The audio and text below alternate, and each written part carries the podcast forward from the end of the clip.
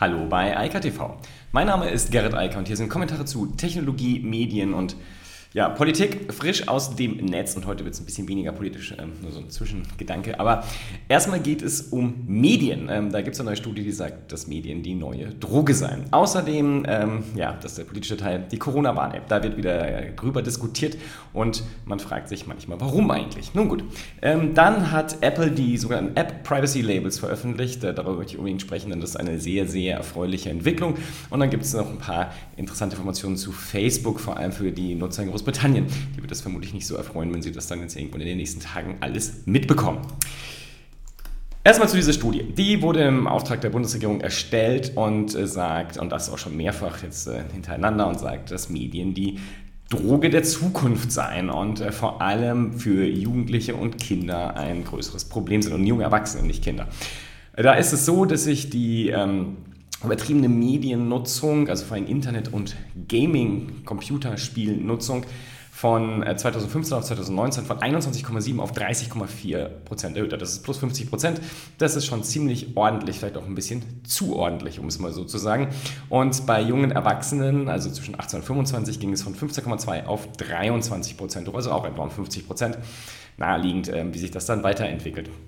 Das äh, nächste Problem ist aber, es geht hier nicht einfach nur darum, dass, die, dass es hier irgendwie eine ja, ähm, übermäßige Mediennutzung gibt. Ja, darüber kann man ja diskutieren, auch will ich auch gleich gerne nochmal drüber sprechen, aber ähm, es geht halt auch darum, dass es ähm, so, sozusagen diagnostizierbare Störungen gibt und das ist äh, stark angestiegen, auch von 5,7 auf 7,6 äh, Prozent bei Jugendlichen und von 2,6 auf 4,1 Prozent bei jungen Erwachsenen. Und das ist natürlich dann ein Problem, weil da reden wir halt nicht mehr über irgendwas, was man einfach wegdiskutieren kann, sondern äh, über ernsthafte Probleme. Nichtsdestotrotz nochmal zu dem grundsätzlichen Thema. Ähm, ich finde es immer schwierig, wenn anhand einer verstärkten Mediennutzung dann äh, grundsätzlich ein Problem und ein Drogenkonsum ähm, äh, angemahnt wird und äh, angesagt wird. Ähm, aber man muss natürlich ganz ehrlich auch da sein und das Problem klar benennen. Spätestens dann, wenn man die Mediennutzung nicht mehr einschränken kann und abhängig wird im Wortsinne von einer medialen Nutzung, dann ist das sicherlich ein Problem. Genauso wie, dass ich hier hier jetzt mitten in der Sonne sitze und man mich nicht mehr erkennt. Aber es macht ja nichts, ich rede einfach mal weiter, vielleicht fliegt eine Wolke wieder davor. Ähm, was halt problematisch ist, wenn man wirklich äh, drogenartige Abhängigkeiten äh, entdeckt, denn äh, dann äh, ist es natürlich ähm, nicht mehr nur ein Problem für den Einzelnen, sondern dann wird es zu einem Problem ganz klar auch für äh, die Allgemeinheit, vor allem für die direkte gesellschaftlich, für die Menschen, die im direkten gesellschaftlichen Kontext dazu stehen und ähm, das dann halt als äh, schwierig empfinden, wenn Leute permanent nur aufs Smartphone gucken und so weiter. Auf der anderen Seite muss ich halt auch ganz ehrlich sagen, ähm, ich sitze den ganzen Tag vorm Rechner. Ich bin immer mit dem Internet verbunden. Ähm, ich nutze das Internet ständig mit eher Ausnahmecharakter, aber ich arbeite halt auch damit. Äh, das ist natürlich nochmal ein krasser Unterschied zu Jugendlichen, die da sicherlich eine andere Situation haben. So, und ich muss jetzt mal das Fenster zumachen, das wird einfach zu viel ähm, des Guten. So, äh, wieder im Schatten und bei normaler Beleuchtung. Äh, sorry. Also, ähm, das ist natürlich ein Unterschied, den man da machen muss und äh, wo man halt vorsichtig sein muss. Aber wenn es diagnostiziert wird, äh, dass halt ähm, ein übermäßiger ähm, Medienkonsum da besteht äh, oder auch halt ähm, ein dann sogar störender, also wenn eine Störung hervorgerufen wird äh, bei Menschen, dann ist es natürlich etwas, wo man tatsächlich auch von Droge sprechen kann und sich überlegen muss, wie man das in Zukunft handhabt, denn äh, das ist natürlich schwierig. Es geht hier natürlich sowohl ähm, um die eine Seite, eine Seite der Medienkompetenz, also wie gehe ich mit Medien um, wie stark nutze ich Medien, wann benutze ich Medien. Auf der anderen Seite natürlich aber auch die Frage, wie viele Medien haben sich heute halt zusammen aggregiert in ein Tool, insbesondere natürlich in das Smartphone. Ja. Das darf man ja nicht vergessen. Früher haben wir sehr, sehr, sehr viele verschiedene Produkte benutzt, um das zu tun, was wir heute alles mit einem Smartphone machen. Und deshalb, ich finde, so eine Smartphone-Nutzung von drei, vier Stunden am Tag, die man halt heute bei Jugendlichen misst, eigentlich sogar relativ niedrig, wenn man sich überlegt, was man alles damit tut. Das Smartphone hat das Telefon ersetzt, hat die Foto, also den Fotoapparat, die Kameras ersetzt, es hat ähm, den gesamten medialen Apparat, also Zeitungen, Zeitschriften etc. ersetzt, Musik und so weiter. Äh, das ist natürlich etwas, was man damit nicht vergessen darf. Und früher wurde halt anders gespielt, heute am Smartphone meist oder am Tablet wie hier im Bild oder halt am Computer, wenn das noch erforderlich ist oder an der Spielkonsole, aber das löst sich ja gerade eh ins Cloud Gaming auf. Anyway, wegdiskutieren kann man es nicht, darüber reden muss man auch und ich denke, es ist halt etwas, was ähm, auch schwierig ist für viele Ältere, das nachzuvollziehen und auch für die Eltern im Zweifel, weil sich der Medienkonsum halt sehr stark, also es sind zwar jetzt 25 Jahre vergangen, seit das Internet da ist und immerhin auch schon jetzt mittlerweile 13 Jahre, seit das iPhone da ist, aber das sind halt relativ kurze Zyklen. Also das heißt, ähm, Viele konnten das selbst gar nicht habitualisieren, wie man damit umgeht und können das natürlich auch schlecht weitergeben. Also es ist halt eine schwierige Situation für alle Beteiligten und ich denke, es ist wichtig, dass das ja auch weiter erforscht wird. Ähm, beruhigend ist insofern, dass der Störungsteil dann doch noch relativ klein ist und ich hoffe dann auch so bleibt. Ob das dann wirklich die Droge der Zukunft ist, werden wir sehen. Ähm, wir alle nutzen gerne Medien und werden das vermutlich auch morgen machen und genauso haben wir das früher schon gemacht. Da haben wir sich dann die Geschichten am Lagerfeuer erzählt. Ja, Geschichten am Lagerfeuer, die Corona-Warn-App. Die wird ja gerade hier in Deutschland, ähm, ja, wie immer mit komischen Diskussionen versehen, wo man manchmal denkt, wir sollten in Deutschland vielleicht einfach weniger diskutieren, dann wären einige Sachen einfach besser. Ähm, die penetranteste Diskussion gibt es aber jetzt so seit ein paar Wochen und die eskaliert immer weiter, wird vor allem forciert von äh, politischen Vertretern von CDU und SPD, aber auch von vielen anderen immer sagt, wir müssen auch eine Geolokalisierung in die Corona-Warn-App einbauen. Ja, ähm, da gab es eine große Diskussion im Vorfeld, aber vor allem gibt es einen Fakt und das ist offensichtlich etwas, womit viele Politiker gar nicht mehr umgehen können. Es gibt keine Möglichkeit, eine Geolokalisierung in die Corona-Warn-App reinzubauen. Selbst wenn die Bundesregierung das jetzt sozusagen von SAP und der Telekom fordern würde, ist es zum Glück gar nicht möglich. Ähm, das liegt einfach daran, dass die Bluetooth-Technologie, die genutzt wird, um die Abstände zu messen, über eine API angefordert wird, die Google und Apple in Android und iOS bereitstellen. Diese Nutzung dieser API untersagt explizit die gleiche Nutzung einer App von Geolokalisierungsdaten. Und das ist auch gut so, denn es gibt gar keinen Grund dafür. Es ist nämlich egal, wo ich ähm, einen Kontakt hatte, es ist eigentlich nur und ausschließlich relevant, dass ich informiert werde, wenn ich Kontakt mit jemandem hatte, der sich dann infiziert hat, damit ich mich selbst testen lassen kann, was ja heute auch sehr einfach geht. Ähm, für 30 Euro kann man einen Schnelltest machen lassen, das äh, kann man sofort hier um die Ecke bei der nächsten, beim nächsten ähm, Hausmediziner machen und insofern das ist ja kein Problem mehr.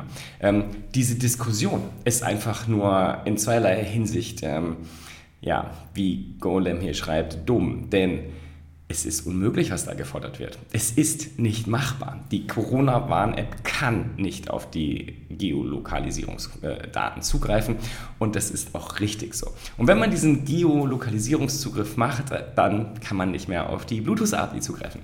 Sehr klug, was Apple und Google da gemacht haben und was daran in meiner Hinsicht, in meiner Meinung wirklich traurig ist, sind zwei Fakten. Einmal, dass die Politiker, die sich so äußern, es nicht wissen. Also, das ist das Traurigste. Also etwas zu fordern, was nicht geht, zeigt halt wirklich extreme Dummheit. Ja? Also ähm, ich kann nicht verhindern, dass die Sonne scheint. Ich kann mich hier schattieren, das kann ich machen. Aber ähm, der Sonne vorzuschreiben, ob sie scheint oder nicht und ob da Wolken sind oder nicht, das kann ich nicht. Das ist unmöglich. Und irgendwem zu erzählen, dass ich das könnte, ist einfach nur extrem dumm. Ja? Ähm, weiß dann auch jeder. Und so ist es halt auch mit diesen Politikern, die das fordern. Sie fordern etwas, was zum Glück technisch nicht geht. Und das ist auch richtig so. Und äh, das ist der zweite Teil. Das, was da gefordert wird, wäre nämlich dann genau das, was A gar nicht effektiv ist, also gar nicht erforderlich ist, damit die Corona-Warn-App funktioniert, damit ich also weiß, dass ich möglicherweise infiziert sein könnte, weil ich Kontakt hatte zu jemandem, der infiziert ist. Dafür brauche ich die äh, Informationen über den Ort gar nicht. Und es wäre ein unglaublicher Grundrechtseingriff, wenn der Staat tatsächlich permanent tracken und tracen würde, wo ich mich bewege. Das ist eine Katastrophe. Das ist genau das, was nicht passieren darf. Auf gar keinen Fall. Und insofern bin ich sehr dankbar, dass zumindest Apple und Google das verstanden haben und diese Technologie eben nicht bereitstellen für die Corona-Warn-Apps. Es ist ja nicht nur die deutsche Corona-Warn-App, sondern das betrifft ja alle, denn die benutzen alle die gleiche API und die, die es anders machen wollten, wie Frankreich und Großbritannien, sind dann schnell genau an Apple und Google gescheitert. Und jetzt kann man darüber lamentieren, das wäre sozusagen der dritte Punkt, äh, dass es ja ganz dramatisch ist, dass da so große Konzerne so viel Macht haben. Und ich muss sagen, Gott sei Dank haben die die Macht. Denn ganz offensichtlich, zurück zu Punkt 1, haben ein Großteil unserer Politiker gar kein Interesse, sich mit den Fakten zu beschäftigen und versuchen dort etwas zu versprechen oder etwas zu lancieren, was faktisch nicht möglich ist. Und das ist eine Katastrophe. Das ist das eigentliche ernsthafte Problem. Das ist das, wenn Leute Neuland sagen. Und das ist etwas, was einfach nur traurig ist. Denn vor allem kommt draußen bei der Bevölkerung ja einfach nur an, ja, das ist ja so nicht ganz richtig und das funktioniert ja gar nicht, deshalb brauche ich das nicht. Deshalb haben wir hier wahrscheinlich auch nur aktiv etwa so 20, 21, 22 Millionen Nutzer. Das ist viel zu wenig. Es wäre viel besser, wenn es 40, 50 Millionen Nutzer wären.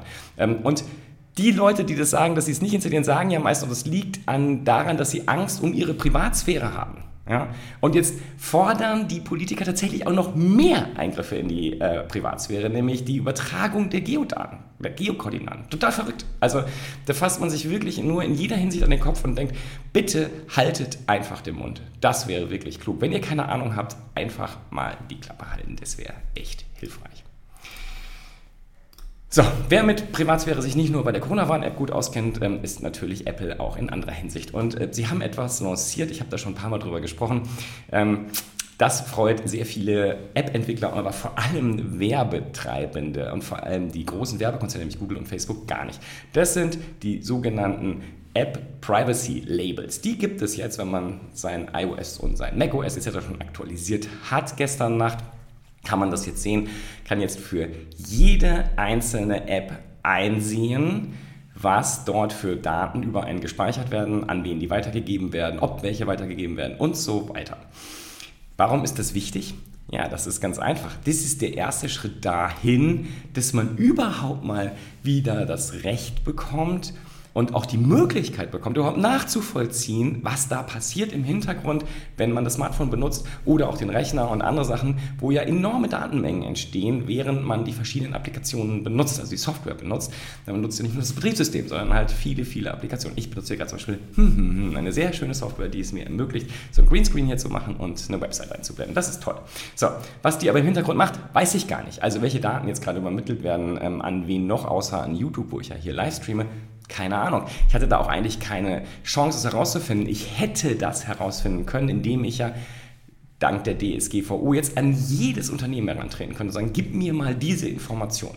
Aber wer macht denn das? Ja? Also mir ist meine Privatsphäre sehr wichtig, aber das geht mir einen Schritt zu weit. Und was Apple jetzt hier macht, ist, sie sorgen für Transparenz. Jetzt kann man natürlich sagen, ja, aber die App-Entwickler können ja was Falsches angeben oder sie brauchen ja gar nichts angeben.